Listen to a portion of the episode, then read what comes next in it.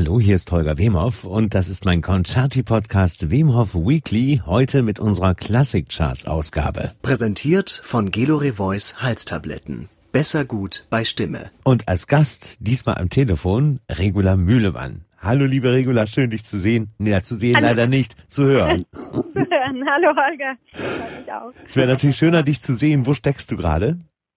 Ich bin gerade in einem Kämmerlein in der Staatsoper in Wien.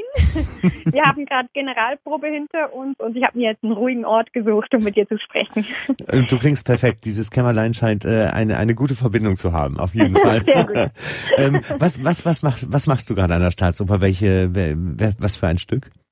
Es ist gerade eine neue Inszenierung, also die, die gab es vor 20 Jahren, glaube ich, schon mal, äh, in Stuttgart Ja. und ist äh, jetzt hier aber neu. Entführung aus dem Seeheil von Mozart und ich singe die Blonde. Hervorragend. Das passt natürlich super zu unserem Thema, auf jeden Fall. Genau. über, das, über das wir sprechen. Mit anderen Worten, die Inszenierung ist etwas entstaubt worden und, und äh, ein bisschen angepasst worden nach 20 Jahren. Nicht wirklich, weil es ist eine Neuenfels-Inszenierung Oh ja. und angestaubt war die wahrscheinlich noch nicht. Ja. Ähm, und ähm, ja, wir haben jetzt sehr gut geprobt. Wir, es wurde wie eine Neuinszenierung behandelt.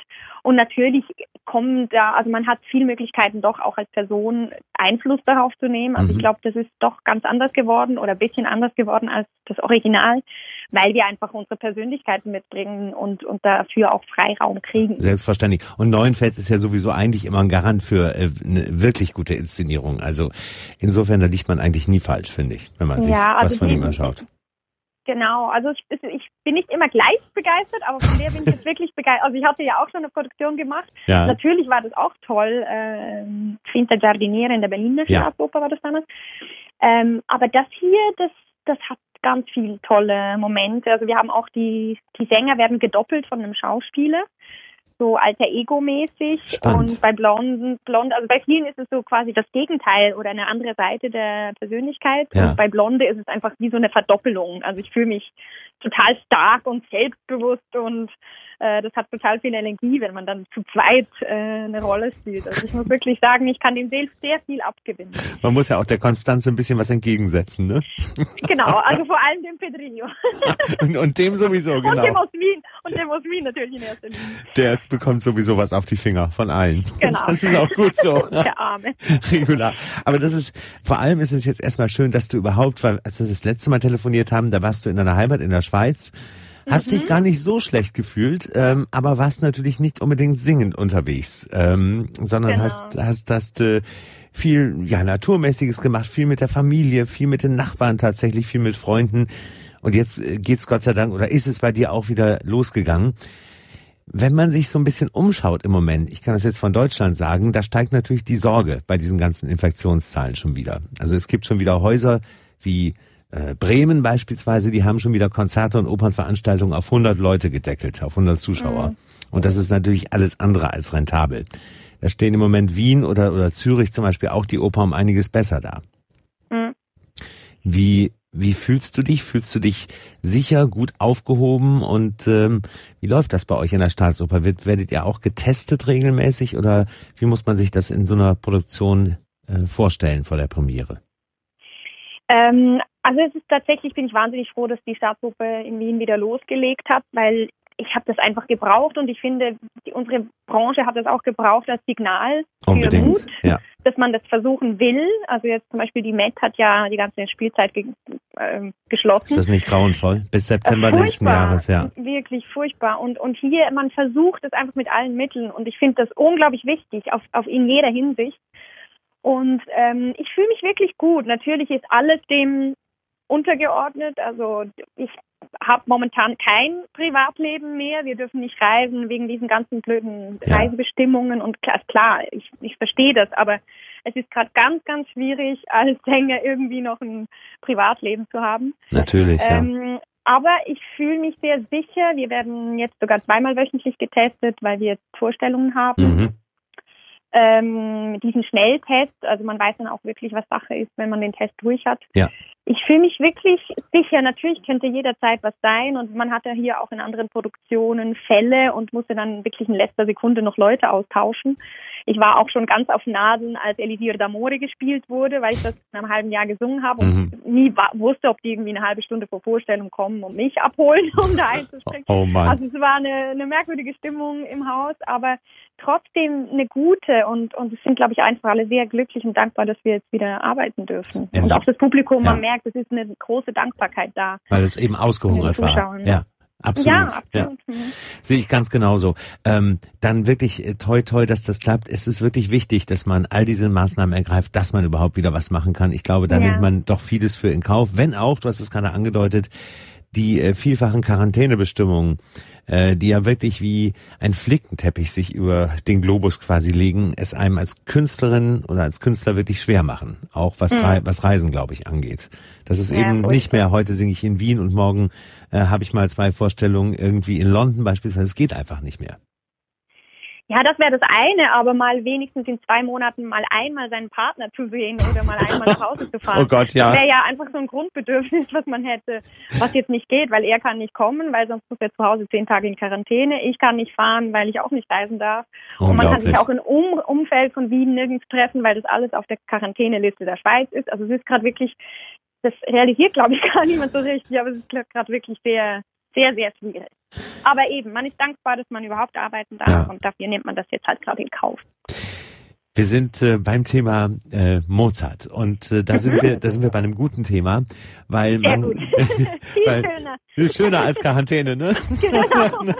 ja, ähm, das ist eigentlich deswegen auch vor allem, weil man muss dir erstmal gratulieren. Es ist, es ist wirklich so schön, dass du es direkt äh, mit mit deinem neuen Album mit dem zweiten Mozart-Album direkt in die Classic-Charts geschafft hast. Und äh, dazu erstmal wirklich ganz, ganz große Gratulation. Das ist wirklich toll. Danke. Habe mich wahnsinnig gefreut. Ja, und ich mich mit. Toll. ähm, und das ist ja so ein bisschen Never Change a Winning Team, äh, weil ähm, du hast quasi 2016 kam, glaube ich, das erste Album raus, ne, mit Mozart-Arien. Mhm. Mhm. Genau, und jetzt äh, hast du wieder mit dem Kammerorchester Basel und äh, Umberto Benedetti Michelangeli gearbeitet. Das ist wahrscheinlich dann so ein eingeschworenes Team, was unbedingt so dann auch nochmal wiederholt werden musste. Ja, also wir wurden damals wirklich auch sehr gut besprochen und ja. den Leuten hat das erste Album sehr gut gefallen und da dachte ich, warum jetzt ändern? Weil Umberto vor allem auch der, wir sind, wir empfinden Mozart irgendwie gleich. Mhm. Also bei der ersten Aufnahme gab es lustig einen Moment, ähm, wo wir nicht einig geworden sind bei Vorrei spiegarvi Dio, okay. bei einem Konzertarie. Genau.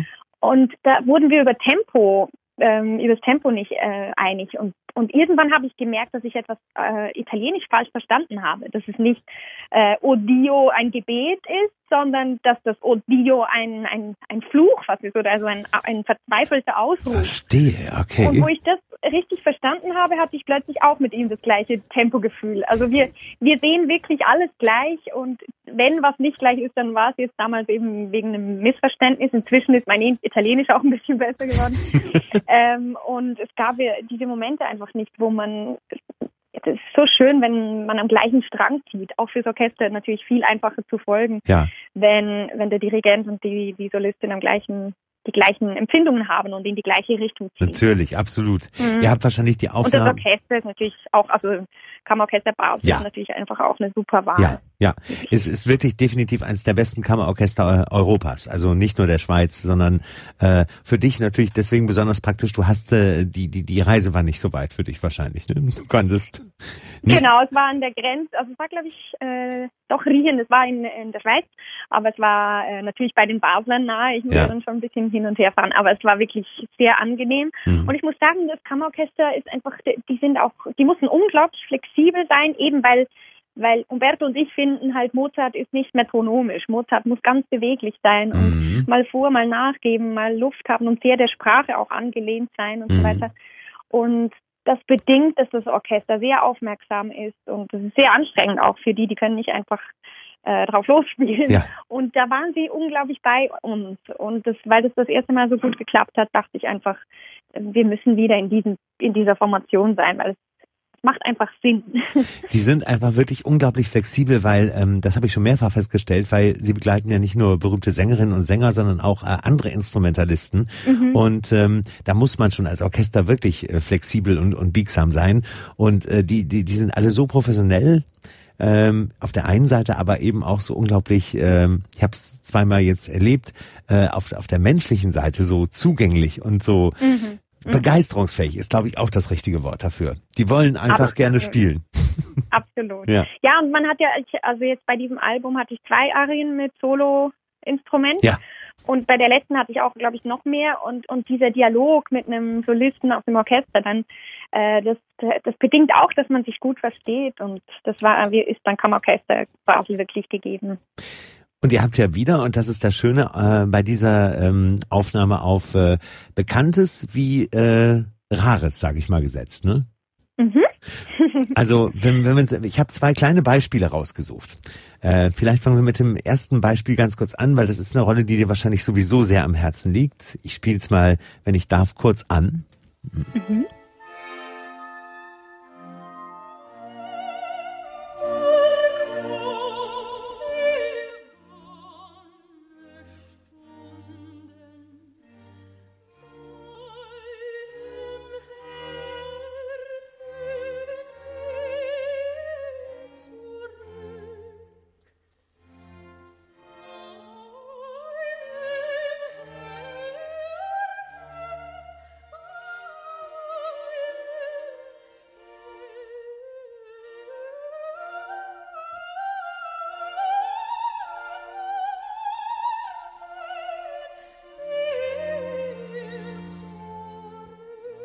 Da geht einem wieder das Herz auf Regular. Yeah. Bei dieser wundervollen, die, also das ist sowieso, diese Musik ist einfach sowieso durch nichts zu toppen, aber wenn das dann nochmal so veredelt wird, die, die Pamina-Arie, ach, ich fühl's aus Mozarts Zauberflöte, äh, das ist definitiv eine Rolle, die dich, äh, ja, die dich, die hast du gesucht und gefunden und umgekehrt wahrscheinlich. Ja, da fühle ich mich jetzt wirklich 100 Prozent ja. zu Hause. Es gibt immer diese, zum Beispiel jetzt die Blonde, äh, die ich jetzt gerade mache, da, da fühle ich mich nicht 100 Prozent zu Hause. Ich, ich merke, die Stimme hat sich schon ein bisschen davon entfernt. Mhm. Ähm, Inwiefern? also ich habe das Gefühl, dass die immer ein bisschen lyrischer geworden ist mhm. und dieses ähm, Superettige, was einem bei der Blonde hilft, mhm. ähm, das das ist ein bisschen weniger geworden, aber trotzdem natürlich komme komm ich damit noch gut klar und die, die Tiefe geht vielleicht ein bisschen besser und so. Ähm, man merkt schon, wie die Stimme sich einfach verändert und bei Pamina, ich habe die jetzt letztens wieder durchgearbeitet, ja. das, das, geht einfach sehr gut. Das, das, das genau, da bin ich momentan genau an dem Punkt, wo, wo, wo ich die Pamina einfach noch sehr oft machen möchte. Ich hätte sie in Salzburg in einem Festspiel letzten Sommer gemacht. Ja. Wenn da nicht bla bla bla. Wenn da nicht was gewesen wäre, genau. ähm, aber die kommt ja jetzt. Jetzt in Basel zuerst Stadtdebüt Debüt in Salzburg ist jetzt Basel und dann Wiener Staatsoper und dann nächsten Sommer soll sie ja ähm, dann doch noch kommen in Salzburg. Also das ist also definitiv eine Rolle, die dich äh, weiter begleiten wird, die die Famina in der ja. Zauberflöte, ja, weil sie eben auch und hast du ähm, durchaus das gerade ja richtig gesagt. Äh, sie ist ja nicht eben auf dieses Sobrettige und viele Koloraturen, sondern mehr auf große Kantilene angelegt. Ja, und ich, also ich, ich wollte dieser Figur immer was abgewinnen, was manchmal ist die so ein bisschen ähm, Duldsam? ja, so je nach Inszenierung so würde ich mir gerne ein bisschen mehr Pfeffer wünschen. Ja, ja. Äh, von dieser Figur ein bisschen, weil sie ist ja sehr mutig und äh, sie traut sich was und sie reißt was an. Also sie ist nicht, äh, sie reagiert nicht, sondern sie agiert. Ja. Und ähm, das darf auch in dieser Musik drin sein und die, ich freue mich jetzt richtig, dass ich mal meine Version davon geben darf. Natürlich ist es immer abhängig von der Regie, aber ähm, ja, dass ich mich da mal wirklich reingeben darf und suchen nach dieser, nach dieser Wahrheit, die in dieser Figur steckt. Das mhm. kann man ja dann oft erst, wenn man sie wirklich auch ähm, singt auf der Bühne. Wenn du sagst, dass deine Stimme äh, sich etwas verändert hat, denkst du, also das kannst du natürlich am besten beurteilen, ähm, ich musste als, als, als Laie, der ich ja nicht singe, wenn auch Opernfan nachfragen, ist sie insgesamt dunkler, etwas schwerer geworden? Entwickelt sie sich jetzt in einen Bereich, wo du eventuell demnächst Rollen erweiterst, erweitern willst? Oder in welche Richtung geht das? Wie fühlt also sich das an? man ist ja eigentlich ständig in diesem Prozess ein hm. bisschen von Erweitern. Es kommen neue Möglichkeiten dazu, wenn man, wenn man gut arbeitet. Und ja. Ähm, seit ich das, also wir haben ja dieses erste Album Mozart 1 haben wir ja 2000, also 16 kam es raus, aber 15, 15 haben wir es aufgenommen. aufgenommen. Mhm. Und jetzt dieses haben wir im Februar aufgenommen, gerade wirklich noch vor dieser Pause und jetzt ist es draußen, also sind fünf Jahre vergangen. Und ich merke, also es haben auch viele Hörer das gemerkt, dass da ein bisschen was passiert ist. Natürlich sind das Finessen, ähm, aber ich glaube schon, dass sie so vielleicht ein kleines bisschen dunkler geworden ja. ist und, und ein bisschen kleines bisschen lyrischer. Ja. Und dass ich dadurch ähm, natürlich auch wieder ein bisschen andere Möglichkeiten habe, was die Größe des Orchesters betrifft und, und eben, dass es vielleicht eine Rolle jetzt gerade ist, die lyrischer angelegt ist, mhm. als dieses sehr Flatterhafte, was ich am Anfang immer gern gemacht habe. ähm, natürlich idealerweise äh, behält man das auch. Also ich, ich will ja auch noch Koloraturen singen können äh, in zehn Jahren oder in ja. 20. Ja, ja, natürlich. Aber ähm, es ist schon schön, wenn, wenn plötzlich, vielleicht hat es auch mit den Obertönen zu tun, dass der Klang einfach so ein bisschen, bisschen voller wird und man dadurch neue Möglichkeiten hat. Und das ist eigentlich das Schönste wenn, wenn man das merkt, weil dann weiß man, man hat richtig gearbeitet. Also die Stimme entwickelt sich in eine gute Richtung. Mhm. Ähm, das ist einfach auch natürlich, dass die halt wächst. Wie ist das äh, insgesamt, wenn du sagst, ist die, die Entwicklung, wirst du da begleitet? Hast du quasi äh, nach wie vor einen Lehrer oder eine Lehrerin, die du ab und zu aufsuchst oder machst du das alles für dich alleine? Ich frage deswegen, weil ich habe gerade mit einer mit einigen Kolleginnen und Kollegen gesprochen, die sagten, wir haben schon seit seit 15 oder 20 Jahren äh, eigentlich keine richtige Lehrstunde mehr gehabt und wir merken gerade, wir hätten es eigentlich tun sollen. Also ich bin schon sehr dran. Also ich, mhm. ich merke, ich bin selbstständiger als früher natürlich. Früher ging ich wöchentlich ein, zweimal in den Unterricht. Ja, klar. Und also natürlich während Studium und dann auch nachher noch sehr fleißig. Also ähm, natürlich hing das ab immer von der Arbeit, wie viel man zu tun hatte, wie oft man unterwegs war. Und das mhm. war natürlich auch immer intensiv. Also habe ich gar nicht mehr so viel Zeit gehabt, meine Lehrerin zu sehen. Mhm. Aber wenn sich das ergeben hat, ähm, habe ich die Gelegenheiten immer genutzt. Ich gehe auch noch zu ihr, also es ist wirklich selten, vielleicht ein, zwei Mal im Jahr und, und dann habe ich noch einen Coach in Wien, mit dem ich gerne arbeite. Sehr gut, und jetzt ja. hier äh, in der Wiener Staatsoper mit ähm, Korrepetitoren. Das finde ich mhm. auch super interessant, weil die die gehen von dem aus, was sie hören und nicht unbedingt, ähm, also machen die nicht unbedingt gesangstechnische, geben sie dir Tipps, sondern sie sagen, was, was besser klingt, weil die haben natürlich wahnsinnig viel Erfahrung, Verstehe. wie Stimmen in so einem Raum klingt und was man vielleicht ändern könnte und so. Und aufgrund von all diesen Informationen entwickelt man sich natürlich auch immer weiter. Also mhm. ich, bin schon sehr darauf angewiesen, dass mir von außen auch jemand sagt, was in welche Richtung das geht, weil mhm. wir das von innen ja auch immer so anders hören. Also mhm. ich mache auch viele Aufnahmen selber. Ich nehme oft irgendwelche Proben und so von mir auf. Und ah, und hörst dann sozusagen. Ja ein strenger Kritiker selber. Ja, ist wichtig. Oder der strengste ja. sogar, genau. Ähm, das, das tue ich mir tatsächlich immer wieder an. ähm, ja, es ist unangenehm, aber es bringt wirklich was und, und eben auch mit diesen Leuten zu arbeiten, finde ich ganz wichtig. Also ja. Natürlich ist es weniger geworden, aber ich bin schon immer dran. Ja, ja, also so ganz ohne Korrektiv kann man, kann glaube ich niemand in keinem Beruf durchs Leben gehen. Man braucht irgendwie immer irgendetwas, was einem dann sagt, äh, ist jetzt gerade richtig gut oder da muss man irgendwie nochmal arbeiten. Das ist, ja, finde ich auch wirklich, wirklich wichtig. Ja, ich glaube auch. Ja. Wenn ich die, ähm, wenn ich die ähm, Mozart Arien 2 anschaue, sind eben wie gesagt äh, durchaus bekannte Stücke dabei, äh, wie die Susanne aus dem Figaro eben oder äh, Elia aus äh, Idomeneo oder eben Pamina aus der Zauberflöte. Aber es sind eben auch wieder Raritäten dabei. Und äh, ich glaube, ich habe neulich ein Interview gesehen, wo du gesagt hast, also so einige äh, Arien sind für dich extrem tricky. also sprich fordern. Genau, also ähm, ich, ich war eigentlich ist dieses Auswahlverfahren bei Mozart 2 war wie bei Mozart 1. Ja. Ich habe ich habe ja damals alle Arien, die es für Sopran gibt, auf eine Playlist gepackt und meine Ehrlich? absoluten Lieblingsstücke raus. Okay. Das waren Stunden, Stunden, Stunden. Wow. Ähm, und ich habe einfach meine Lieblingsstücke rausgeschrieben, die eben die Bekannten und die Unbekannten. Natürlich sind die Bekannten nicht einfach so bekannt, sondern weil sie halt auch unglaublich schön sind. Mhm. Also viele Opern haben ja Berechtigung, dass sie in diese bekannten Opern von Mozart geschafft haben. Ja. Und die Unbekannten haben aber durchaus auch ganz, ganz tolle Momente drin und die habe ich äh, mir alle aufgeschrieben und für Mozart 1 war ich habe ich mich zum Teil, Teil noch nicht so reif gefühlt, jetzt vielleicht für eine Ilya oder Pamina und ja, wollte verstehe. mir noch ein bisschen Zeit geben und das nicht gerade auf einem Debütalbum alles ähm, veröffentlichen. Und eben, eben diesbezüglich habe ich äh, jetzt gedacht, zumal ich das auch alles auf der Bühne jetzt singe, gesungen habe oder in sehr zu, naher Zukunft singen werde, mhm. dass es jetzt die Zeit reif war dafür. Und dann gab es natürlich eben auch diese Stücke, die ähm, die jetzt nicht in Opern vorkommen. Zum Beispiel die, die letzte Arie auf dem Album. Die Konzertarie. Ne? Konzertarie, genau. Mhm. Ase in Celbenigne Stelle. Das war sogar die Idee des Dirigenten.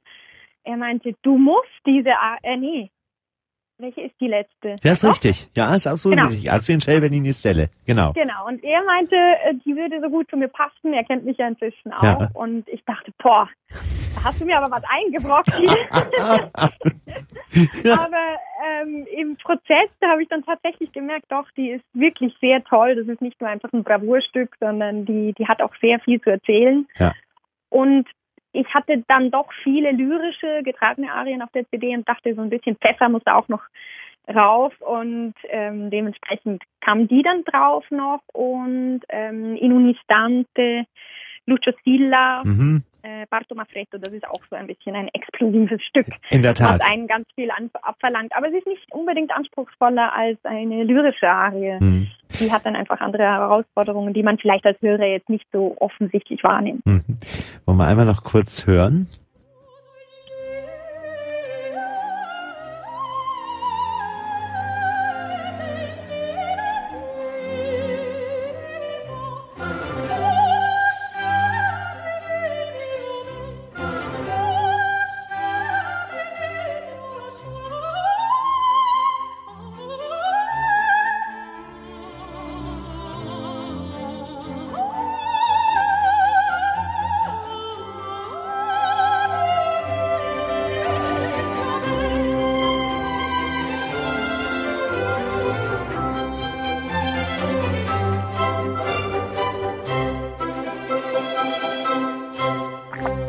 Ja, also man hört schon, also was ich hier höre, ist zum Beispiel, das ist sehr nah an dem Exultate von Mozart, finde ich dran.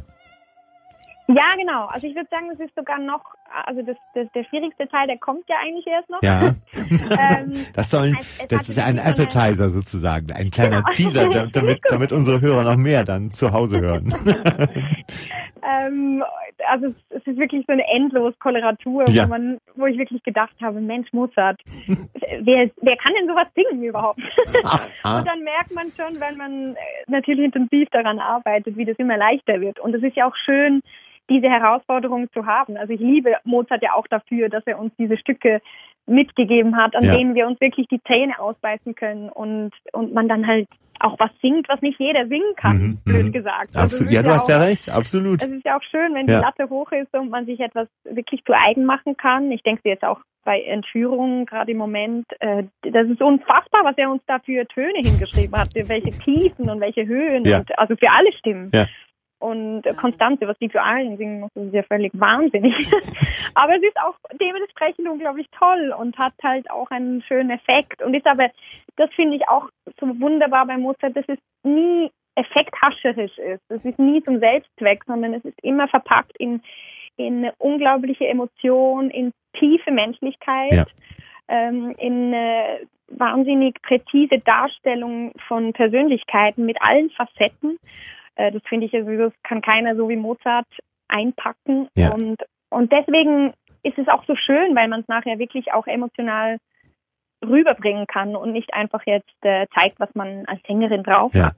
Ich verstehe absolut, was du meinst. Ich zum Beispiel bin auf diese Konzertarien über meine Liebe zu Mozarts Opern gestoßen. Die Konzertarien kamen dann. Ah, wirklich? Ja. Mhm. Und ähm, äh, Außergewöhnlicher Zugang. Ja, schon, ne? Aber ich und ich habe immer mehr diese Konzertarien für mich entdeckt und habe sie angefangen auch äh, sehr, sehr zu lieben. Und ich weiß noch, wie geschockt ich zum Beispiel war, als ich das erste Mal Edda Moser mit Popoli di Tessaglia gehört habe.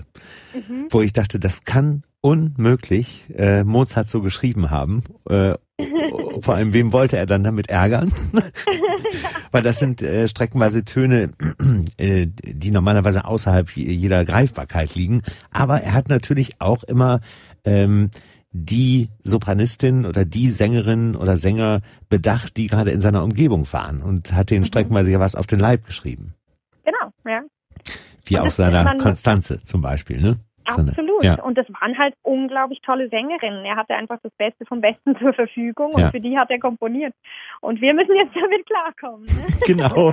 Fakt ist aber, und das hört man auch jetzt auf Mozart 2, Mozart liebt deine Stimme und du liebst seine Musik. Das könnte ich, aber das, den zweiten Teil könnte ich zu 100 Prozent Nein, genau, für den ersten Teil bin ich zuständig sozusagen. Und, und was ich auch sagen muss, Regular, äh, du bist so ein bisschen in den aktuellen Klassikcharts die Ehrenretterin dieses Komponisten. Äh, denn es ist tatsächlich, ja, ja, ja, es ist tatsächlich das einzige Mozart-Geschehen in, in, in diesem Monat, was sich da in den Klassikcharts tummelt. Ähm, Sonst wow. ist es, ja, sonst ist es doch sehr Beethoven bestimmt und, und klavierlastig. Also ich bin ganz glücklich, dass du sozusagen äh, Mozart wieder zur Ehre verholfen hast, sozusagen damit. Super, das freut mich sehr. Dann bleibt mir für den Moment, wann habt ihr Premiere? Äh, Montag. Direkt Montag genau. schon. Ja, ja, siehst du, dann äh, nicht nur unsere Hörerinnen und Hörer, auch ich drücken alle Daumen, dass das äh, die, die beste Blonde wird, die die Staatsoper in Wien je gehört hat. da muss ich aber in die Fußstapfen treten. ja, da also es sollen ja schon einige gute da gesungen haben. Ne? aber ich gebe natürlich mein Bestes, auf jeden Fall. Natürlich. Und äh, da es Mozart ist, äh, wird das Publikum wahrscheinlich begeistert sein, denn äh, so, so für den Moment finde ich, ist, äh, ist wirklich Mozart und, und Regular, es gehört alles gerade so zusammen. Absolut. Danke, danke. Ich danke dir sehr für die Zeit und äh, für dieses äh, tolle Mozart-Gespräch. Es hat richtig viel Spaß gemacht. Und äh, danke der Wiener Staatsoper für den sensationellen Technikraum, weil die Übertragung war hinreißend. Perfekt. Und hatte uns auch keiner gestört. Super. Sehr gut. Klasse. Regula, vielen Dank und bis bald und alle Daumen bis für, bald. für Montag. Danke dir fürs Interesse, gell? Ich danke dir. Mach's bis gut. dann. Tschüss. Ciao, ciao.